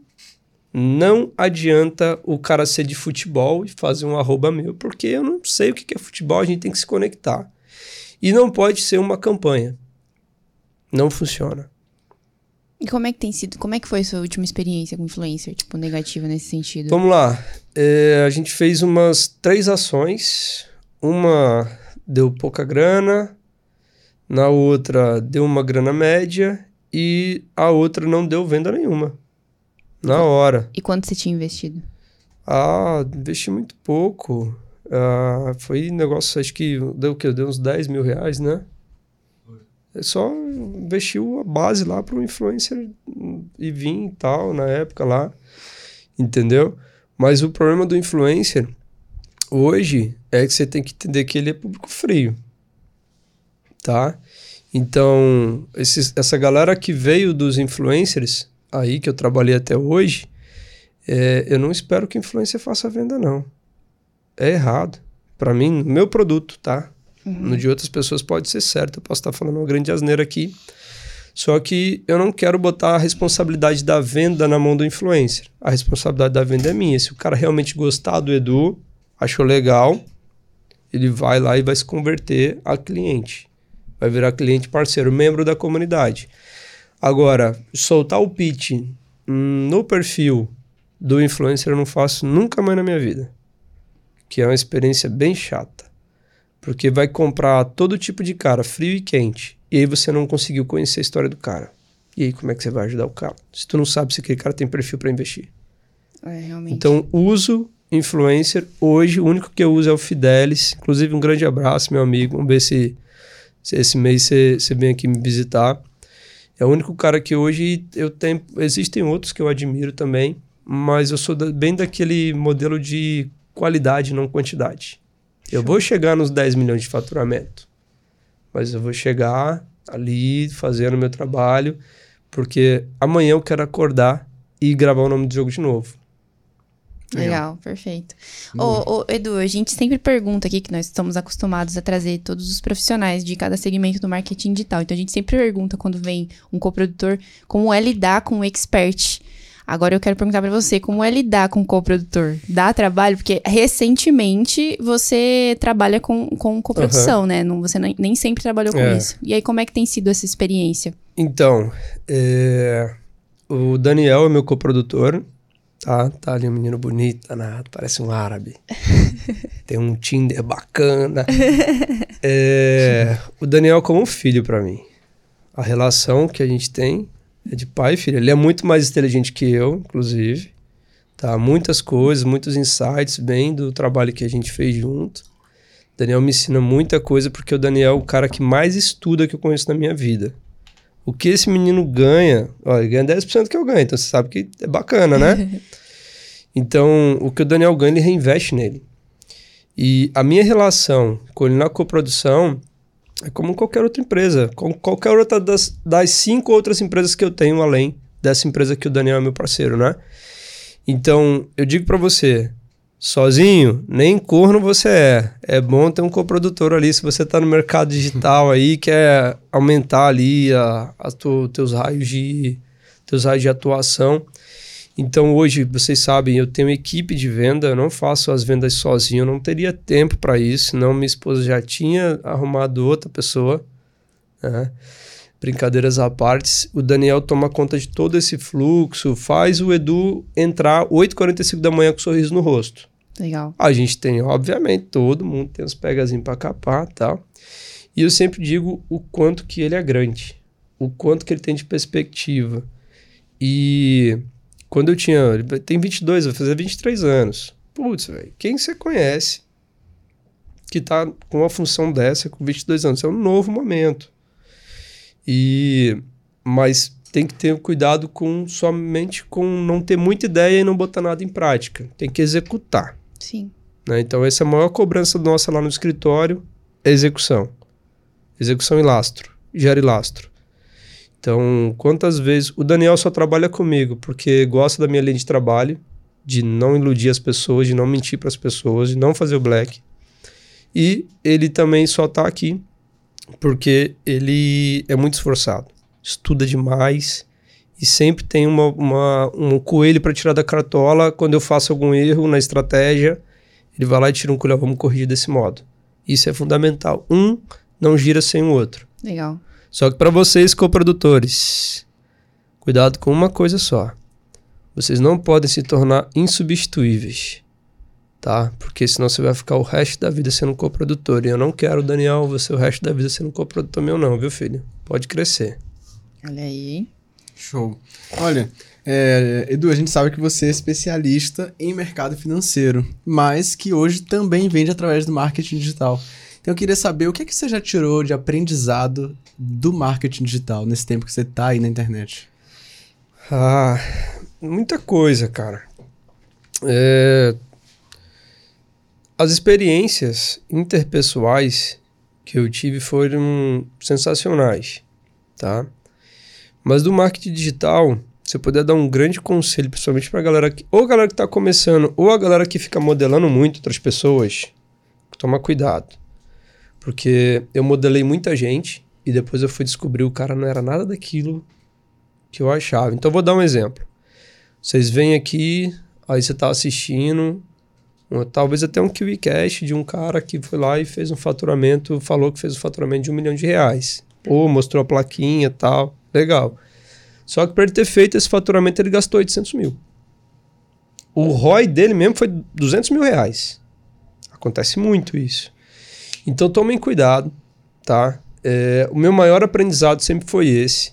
É entender que a minha conta é diferente da conta de outras pessoas. Eu tenho um grande amigo que ele fez 100 milha no mercado e quando eu conheci ele, ele era muito lascado. Hoje ele é um grande player no mercado. É meu amigo Mandahari, um, o mercado dele é outro, totalmente diferente do meu. E, cara, eu fazia as coisas, tentava ver as coisas que ele fazia para fazer. E um belo dia eu falei, mano, por que, que eu tô tentando modelar ele? Ele é muito, ele é o maior estrategista que eu conheço. Mas eu não quero ser ele, pô. Eu quero ser o Edu. Então, uma das coisas que eu mais aprendi é parar de olhar para o lado. Pega as coisas boas, modele as coisas boas. Eu conheci um cara que botou 450 mil reais no meu bolso. De estratégia que ele me ensinou no almoço. Legal. E aí? Ficou por aí, ficou só pela grana? E agora, por que, que eu não conto para outra pessoa como é que foi essa estratégia? Legal. Entende? Então, é, cuidado na hora de fazer network. Tá? Também tem que tomar bastante cuidado com isso. Isso é uma das coisas, um dos fatos de eu morar em cidades pequenas. É o cuidado com networking? É muito importante. Cuidado com quem você troca energia. Legal. Ô Edu, e assim, algumas pessoas que nos assistem aqui toda semana, elas não acreditam que é possível fazer 100 mil reais todo mês através do Instagram. Verdade. Porém, você faz e há pouco tempo você tá com coprodução. É. Então, o que que uma pessoa dessa, assim, que, tipo, desacredita, você acredita que precisa ter ou fazer para conseguir os mesmos resultados? Olha, primeiro de tudo, é, eu acho que tudo tá no produto que ela está trabalhando. É, se eu puder dar um conselho para quem está começando agora e não acredita, é porque o produto que você está mexendo é muito ruim, às vezes. Então, procura algo que realmente você vê que as pessoas vão precisar daquilo ali, tá? Hoje, é muito difícil você não conseguir vender, né? Você vai conseguir vender, o Brasil tem Quantos internautas hoje? Você sabe, Marcelo? Quantas pessoas estão ligadas diretamente à, telefonia? Internet? À internet? Eu acho que são 130 milhões no Brasil. Se eu pudesse dar assim uma dica para quem está começando, se tu está começando, tu tem pouca grana. Ou se tu tem grana, beleza. Você vai fazer isso aí no amor, tá? Hoje, Eu acho que a melhor forma de você aprender a vender na internet é você indo fazer parte da equipe de quem vende. Legal. Essa é Ótimo, uma boa dica. Dica. Uhum. Então, cara, fulano de tal lá vai fazer um lançamento top. Fica olhando aí a galera que vem aqui pro KiwiCast e manda lá direct pro cara lá aí, mano. Tô vendo aí o trabalho de vocês e tal. Cara, eu só quero aprender. Tinha se eu trabalhar de graça pra você aqui um mês, mano. Se você gostar, você deixa, você delega alguma coisa pra mim, me ensina a fazer copy, ah, me ensina a fazer arte tal, tal, tal. É, isso é fundamental, porque aí você tem experiência. Exato. Então, uma vez me perguntaram, Edu, é, porque eu tava meio que queimando esse negócio que, putz, todo mundo fazendo curso, né? E aí eu falei, eu não vou vender mais curso, não. Eu descontinuei o meu curso. Falei, agora eu vou monetizar, tá? Por meio da minha comunidade. Que é pra tu escutar o que eu falo todo dia. Certo? Tá lá, os meus cursos, eles são gratuitos pros membros da comunidade. Tá lá mais de 100 aulas lá sobre todos os nichos do mercado financeiro, do curto, médio e longo prazo. Eu ensino lá, tá? Mas a virada de chave pro cara é ter o contato comigo todo dia. Essa é a virada de chave para ele. Que ele vai chegar lá e falar, Edu, cara, ó, 23 anos, nível superior completo, solteiro, mano. Tô querendo, tô com uma graninha aqui e tal, tô querendo fazer alguma coisa. Fala, beleza, vamos. Analista CNPI. Tira a certificação, saiu da, da PMEC lá, apareceu seu nome no site, na mesma hora a XP te chama você para trabalhar, ou a Empíricos, ou qualquer outra instituição financeira, ou até mesmo o Edu, tá? Salário médio aí de 6 mil reais mês. E aí, moleque, 20 e poucos anos de idade, 6 mil mês, trabalhar de forma híbrida, né? Então, assim, é, eu acho que você tem que colocar, é, baixar um pouco o senso crítico e se doar um pouquinho primeiro para sua profissão. Eu dei muita aula de graça, cara. Nossa senhora, eu pagava para as pessoas assistir minha aula. Pagava. Entendeu? Para depois isso virar um infoproduto. Sim. Então agora a gente tá aqui conversando aqui, e antes de eu entrar nessa porta, agora são que horas aí? 14, 16, 16 e e 24. 16, e- 16 e meia, né, mais ou menos. E até a gente entrar aqui nessa sala, eu tinha vendido 4 mil reais lá enquanto a gente tava almoçando. E não tem nenhum pitch no meu Instagram, não. Por quê? Porque o conteúdo foi lá de manhã. O nome do jogo aconteceu hoje, 8h45. E agora o time tá lá. Então, se você quer aprender como que um time vende, faz parte de um time, cara. Legal. Ótima Muito bom dica. esse conselho. Muito. Curti demais. Inclusive, já deixa o like aí pra esse conselho. Sim. Top, top, top. Temos caixinhas de perguntas pra você, Edu. Legal. Topa responder algumas pra Topo, gente? claro. A primeira aqui é do Paulo Carisma, arroba Paulo Carisma. Como faço pra aumentar minha escala no X1? a forma de você atender mais pessoas, fechar mais contratos, digamos Isso. assim, você É. conseguir mais ah, atender mais leads. Hoje, quando a gente roda uma campanha, a gente geralmente recebe 50 leads quentes num dia. Eu fazia isso sozinho. Eu já cheguei a vender 10 mentorias de 2 mil reais em uma manhã, falando com cada cliente. Então, é, o contexto do atendimento é para você filtrar Legal. o cara, se o cara tem perfil para fazer parte do teu produto ou não, tá bom? Então no X1, ao início do teu papo, você já tem que avisar, olha, isso daqui não é uma, uma resposta automática, uma mensagem automática, é o Edu mesmo que está aqui do outro lado da tela, ou é alguém da equipe do Edu aqui do outro lado da tela, então você precisa me ajudar muito nessas respostas, tem que ser o bem direto possível. Então vai qualificando o cara, primeiro ponto. Segundo ponto, se você vê que o cara deixou alguma dessas respostas ali é, meio é, sem, sem uma contingência legal, não tá muito clara, você tem que marcar uma call com ele. Se o cara de- respondeu bem direitinho, você viu que tem perfil, você já vai soltar o link para ele poder fazer a inscrição. Se ele não fechar o link da inscrição, aí a equipe entra lá para tentar fazer o que a gente chama de reversão, né? Ali que a gente falou lá, conversão lá. Mas olha, é, no X1, pra mim, o tempo que eu me dou a esse cara tem que valer a pena pra mim financeiramente, tá? Legal. Porque, putz, eu vou lá meia hora do meu tempo hoje, graças a Deus hoje vale bastante grana. Então, você tem que delegar para sua equipe. E outro ponto muito importante também, é hoje todas as pessoas que trabalham na minha equipe, tem o Abraão, o Gabriel, o Daniel, o Jimmy, o Matheus, todos foram membros da mentoria. Então todos falam o mesmo idioma. todos aprenderam o mercado financeiro comigo. Então, por mais que hoje eles, o, alguns atuam em formas diferentes, né? Por exemplo, o Jimmy é atendimento. Daniel, atendimento também, fechamento de venda. Ele sabe como eu me comporto na sala. Então ele já olha para o cara e fala: Mano, ó, lá na sala você vai aprender isso aqui. Se você não quiser aprender isso aqui, aí esse produto não é legal para você e tal. Ou o cara pega e dá uma.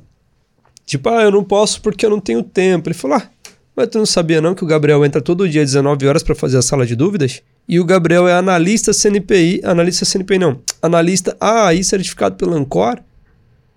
Então todo mundo na equipe tem que respirar igual.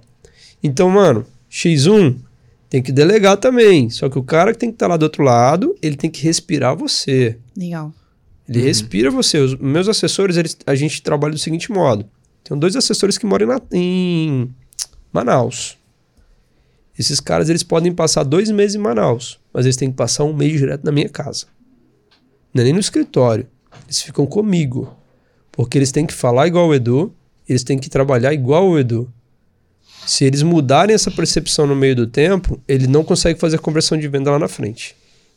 Legal. Cara, essa era uma pergunta bem delicada, né? Porque Sim. a gente tem um paradoxo nela, que é a escala com uhum. X1. Então, como é que você escala no X1? O X1, ele é, entre aspas, uhum. contra a escala, né? Então, você falou aí, essa questão de você ter uma personalização no atendimento, se filtrar para não perder tempo, né? Exato. Então, eu acho que é bem sobre isso. Provavelmente também é um pouco sobre, provavelmente, aumentar a equipe e automatizar algumas partes aí desse funil. Porque se você, quanto mais pessoas você tem, né? Mais é, difícil fica pra de lidar mim, humanizado. A forma que eu consegui encontrar para escalabilizar, que é X1, mano, né? Foi aumentar a equipe. Perfeito. Então hoje eu tenho hoje quatro pessoas aptas para fazer entrevistas. Top. Só que lembre-se, você quer escalabilizar, que é, a escala não vai existir no X1, porque é. o tempo é, é, finito. É tipo isso. Então o ticket tem que valer a pena, tá? E o cliente tem que ser atendido em menos de cinco minutos depois dele te chamar a primeira vez. Top. Se ele não for atendido, a sua possibilidade de reversão vai indo para zero. Quanto mais tempo você demorar. Show. É, pergunta do G.R. Underline em busca do sucesso. Como sair do zero aos 10 mil por mês na QIFI ou na internet? Legal, muito bacana. Eu acho que hoje a forma mais fácil né, é você encontrar um produto que você se identifica e tentar vender ele. A Kiwify acho que não deixa fazer afiliado, né? Sim, deixa. De deixa. Só que você, é, o afiliado precisa pegar o link diretamente com o produtor. Isso é legal. Enquanto. Isso é legal. Isso é legal pra caramba. Porque tem muito afiliado ruim no mercado. Então é interessante que ele converse com o produtor primeiro, uhum. para alinhar a forma de trabalho. Mas olha, eu, se eu fosse começar do zero hoje e já fosse fazer linkado com algum produto, eu começaria com um link de afiliado e eu já digo e ou então eu faria um outro produto. Eu já digo agora para vocês, a minha maior dificuldade é na parte visual. Tá? Hoje eu tenho muita dificuldade com para contratar pessoas que vão trabalhar na parte de criar os criativos. E cada vez tem menos pessoas querendo fazer isso. Porque as pessoas aprendem a fazer outras coisas, elas vão ficando mais vaidosas e vai abrindo lá o mercado. Então, se você vai trabalhar na internet, mano, Aprenda a fazer isso. Eu me arrependo hoje de não saber fazer. Uhum. Se eu soubesse fazer, eu acho que eu ganhava mais grana, porque uhum. o meu Instagram é mais bonitinho. então, assim, quem está começando no mercado hoje, velho, não fica pensando, ó, PLR, uh, ah, encapsulado. Mano, serviço. Venda serviço. Venda serviço. A melhor coisa do mundo é você vender serviço. Perfeito. Pergunta aqui do arroba Daniel Vendas underline online. Qual a estratégia infalível para começar a vender em plataformas? Conteúdo. Para mim é o conteúdo. Então, começa a gerar conteúdo, cara. Se você vai vender carro ou se você vai vender boi, conteúdo. Por que, que o cara deve comprar aquele boi? Por quê? Tudo se vende na internet. A gente vende desde vaca. Eu vendo na internet, eu vendo vaca, sabia? Sério? Vendo, vendo vaca. Vendo até sêmen na internet. Ele vende tudo. Eu tenho um touro, que o nome dele é Imponente, que hoje um pacote de sêmen do meu touro é dois mil reais. E eu já vendi aqui no Instagram. Postei a foto dele, ele é bonitão, grandão. O cara perguntou qual era o pai, a mãe dele, a linhagem dele, campeão de não sei o que lá, não sei o que lá, não sei o que lá. O cara falou, e quanto que é o pacote de sêmen dele? Eu falei, dois mil. Sabia nem que podia vender nesse preço. Liguei pro meu veterinário, quanto custa para tirar lá, tal, não sei o que. Vendi aqui por dois mil. Então na internet vende tudo, né? Só que para mim, serviço aí, cara, é disparado, melhor coisa para fazer. Serviço. Então procure pessoas que precisam vender os serviços delas e seja coprodutor delas, enfim. Uhum, perfeito. Legal. É uma pergunta da Cristina Araújo SD. É uma pergunta boa que é bem alinhada com você, que é: o, Edu, o que você recomenda para iniciantes nas redes sociais? Legal, cara, muito bacana isso. Se você olhar o meu número de seguidores, ele é bem reduzido. Para que eu não perca tempo. Primeiro ponto. Isso é fundamental para mim. Meu tempo é a parte mais preciosa do meu dia, tá? Galera que está começando, é, eu vejo o Instagram como uma fonte de venda estável.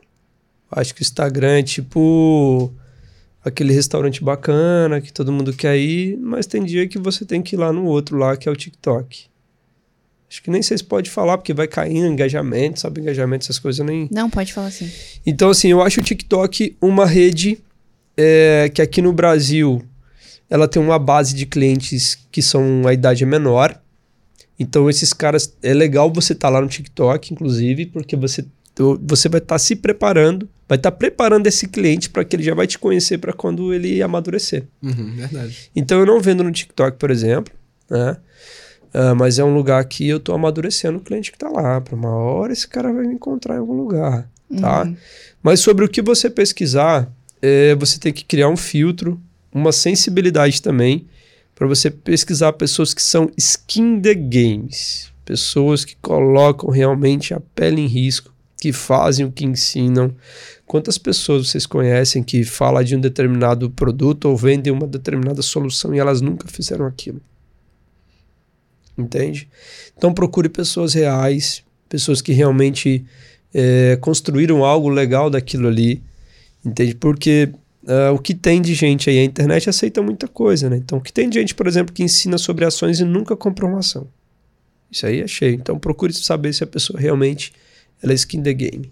Perfeito. Pergunta aqui para finalizar do Emerson 3637. Como ter resultados sem ter grana para começar? você precisa achar uma forma de se financiar, né? Então, isso daí é bem interessante e eu vou te dar um exemplo. É, muitas pessoas estão procurando aí, tem gente que tem conteúdo pra caramba, tem gente que é super inteligente, né? E elas não têm ou como fazer nada ali naquele momento. Mas ela deve conhecer alguém que tem grana ali, tá certo? Então, vou te dar um exemplo. Uh, se você, cara, tem essa ideia aqui que é super legal, mas ninguém acredita nela e ninguém realmente vai investir em ideia, não. Só louco investe em ideia. A gente investe em negócio pronto. Negócio que existe. Isso eu compro. Agora, ah, o cara tem a ideia legal, ninguém vai investir em ideia. Tá certo? Então, ou você vai trabalhar em alguém que está já lançando alguma coisa, se você quer trabalhar no, no, marketing digital ou até mesmo no mercado financeiro, sempre falo isso. Não tem grana, tira a certificação e vira funcionário de banco. Para mim, Carol, o que mudou minha vida foi ter trabalhado no banco. Porque lá dentro eu vi o que era dinheiro. Eu não ganhei dinheiro quando eu trabalhava no banco, não, cara. Eu ganhava, meu maior salário no banco foi 3.300. Eu ganhava dinheiro com o que eu economizava. Entendeu? Então hoje eu acho que o salário do bancário, nessa, nesse cargo que eu tinha na época lá, deve estar tá uns 6,800 e tal. Putz, o cara passa apertado. Né? E olha que na época eu não tinha filho, era muito novo, molecão. Mas assim, para você que não tem grana, você precisa achar uma forma de se financiar. E às vezes uma forma de se financiar é trabalhar em algo que você tem alguma ligação ali, que seja, né, vamos supor, ah, eu tenho uma ligação no marketing digital. É a mesma ideia que eu acabei de falar, mano, vai procurar alguém para você trabalhar lá dentro, para você ser suporte do cara vai ser suporte para você ter uma grana para se financiar e lançar. E aí você, eu já vi convidados aqui que eu assisti, alguns uhum. Casts, que o cara falou que é, começou o primeiro lançamento, parece que ele botou 200 reais, aí ele foi, que ele era menor de idade e tal. Então, olha, 200 reais você faz ali uma fezinha no final de semana ali para alguém ali, lava o carro, sei lá, de alguém, fala o que for. O marco zero da minha vida foi um dia que eu tinha 20 reais na carteira e eu tinha que escolher se eu ia abastecer o carro ou uh, se eu ia é, almoçar. Esse foi um dos dias. Outro dia, meu irmão tá aqui que ele conta essa história também. Que foi um dia que eu vendi o carro dele, mano. Eu vendi, o carro dele tinha um Peugeot. Peugeotzinho, velhinho e tal. Tinha acabado de casar tal. Tava ali mercado financeiro, querendo me desfazer da construtora. E, cara, já tinha. Tava meio sem grana tal. Fui, tava sem liquidez. Vendi o carro dele para poder pagar os documentos lá, para poder liberar uns apartamentos meus lá, que ou eu tinha que fazer isso, eu tinha que mexer nas minhas ações. Mas hoje o bonitão anda numa Hilux Zona SW4 com as rodonas 20. Feliz da vida. Mas obrigado, irmão, por ter nunca ter dito não para mim. Então, assim, é, você tem que achar uma forma de se financiar. Tá? Isso daí é sensacional. É, o meu business principal é o mercado financeiro, não é o marketing digital. Tanto é que vai é uma tarefa muito difícil falar sobre marketing digital, no meu ponto de vista. Mas aqui o meu intuito foi mostrar para vocês que eu, que não tenho essa base toda, consigo gerar uma grana violenta. Hoje já fiz mais de 4 mil com marketing digital e não sei o que é muito termo que a galera usa aí. E para mim, o, o marketing digital é mais uma forma que eu tenho de me financiar. Tá? Então, para você que está do outro lado, está começando, é, vai trabalhar, cara, com alguém que já está fazendo alguma coisa. Tá? É, aqui, eu acho que tem oportunidades para. Vocês dão aqui uma oportunidade para muita gente falar, cara. Isso é interessante demais. É, e no meu ponto de vista, para quem está começando hoje, quer virar, a QVify ela é a melhor plataforma do mercado tá? É, foi a plataforma que eu consegui ter a maior abrangência para poder escalar o meu negócio. No sentido de que vocês não importam se o cara teve um faturamento de um milhão ou um faturamento pequenininho, ele vai conseguir escalar o negócio lá. As ferramentas são sensacionais. Então você que está do outro lado da tela, você pode muito bem procurar um negócio. Você já tem conhecimentos básicos né, sobre marketing digital, pode procurar muito bem seu amiguinho lá, que é um puta de um professor de matemática, dá aula pra caramba, aí vai chegar um concurso tal, você fala, cara, por que, que a gente não bota teu produto lá no, no QVFI? Vai lá, seja coprodutor dele, ajuda ele. É assim que você vai começar. Você tá achando que você vai tropeçar com o Edu hoje, depois do Edu ralar mais de 10 anos aqui, você vai tropeçar com o Edu, e o Edu vai falar, não, vem cá, você é meu coprodutor tal. Você tinha que ter feito igual o Daniel, que há três anos atrás foi lá, comprou minha mentoria para falar comigo. Legal. Entende? Então procura, galera, faz todo o processo, mano. Começa pequenininho, só assim que você vai crescer. Perfeito. Top, top, top. Que papo maduro, hein, Carol? Sim, muito e cheio de insights aqui, principalmente pra galera que é, é do marketing digital, mas também que é de business, empreendedorismo. É. Tô chocada, tô muito feliz. Muito top, né? E Edu, a gente sempre finaliza nossos episódios com uma pergunta reflexiva. Oh. Top pra responder? Ah, vamos lá, né? Não a gente sei até se, fez uma não adaptação sei pra como você. é que É, vai ser gente essas reflexões. Nós fizemos uma adaptação exclusiva pra você. Verdade. Olha, Escuta aí, ó. então vamos lá. Vamos imaginar agora, Edu, que você vai fazer uma live. Mas essa live, ela não vai passar só no Instagram. Ela vai passar, passar em todos os canais possíveis que ela pode passar. Então ela vai estar no, no YouTube, ela vai estar, sei lá, no Vimeo, no Zoom, ela vai estar até na televisão pra todo mundo ver.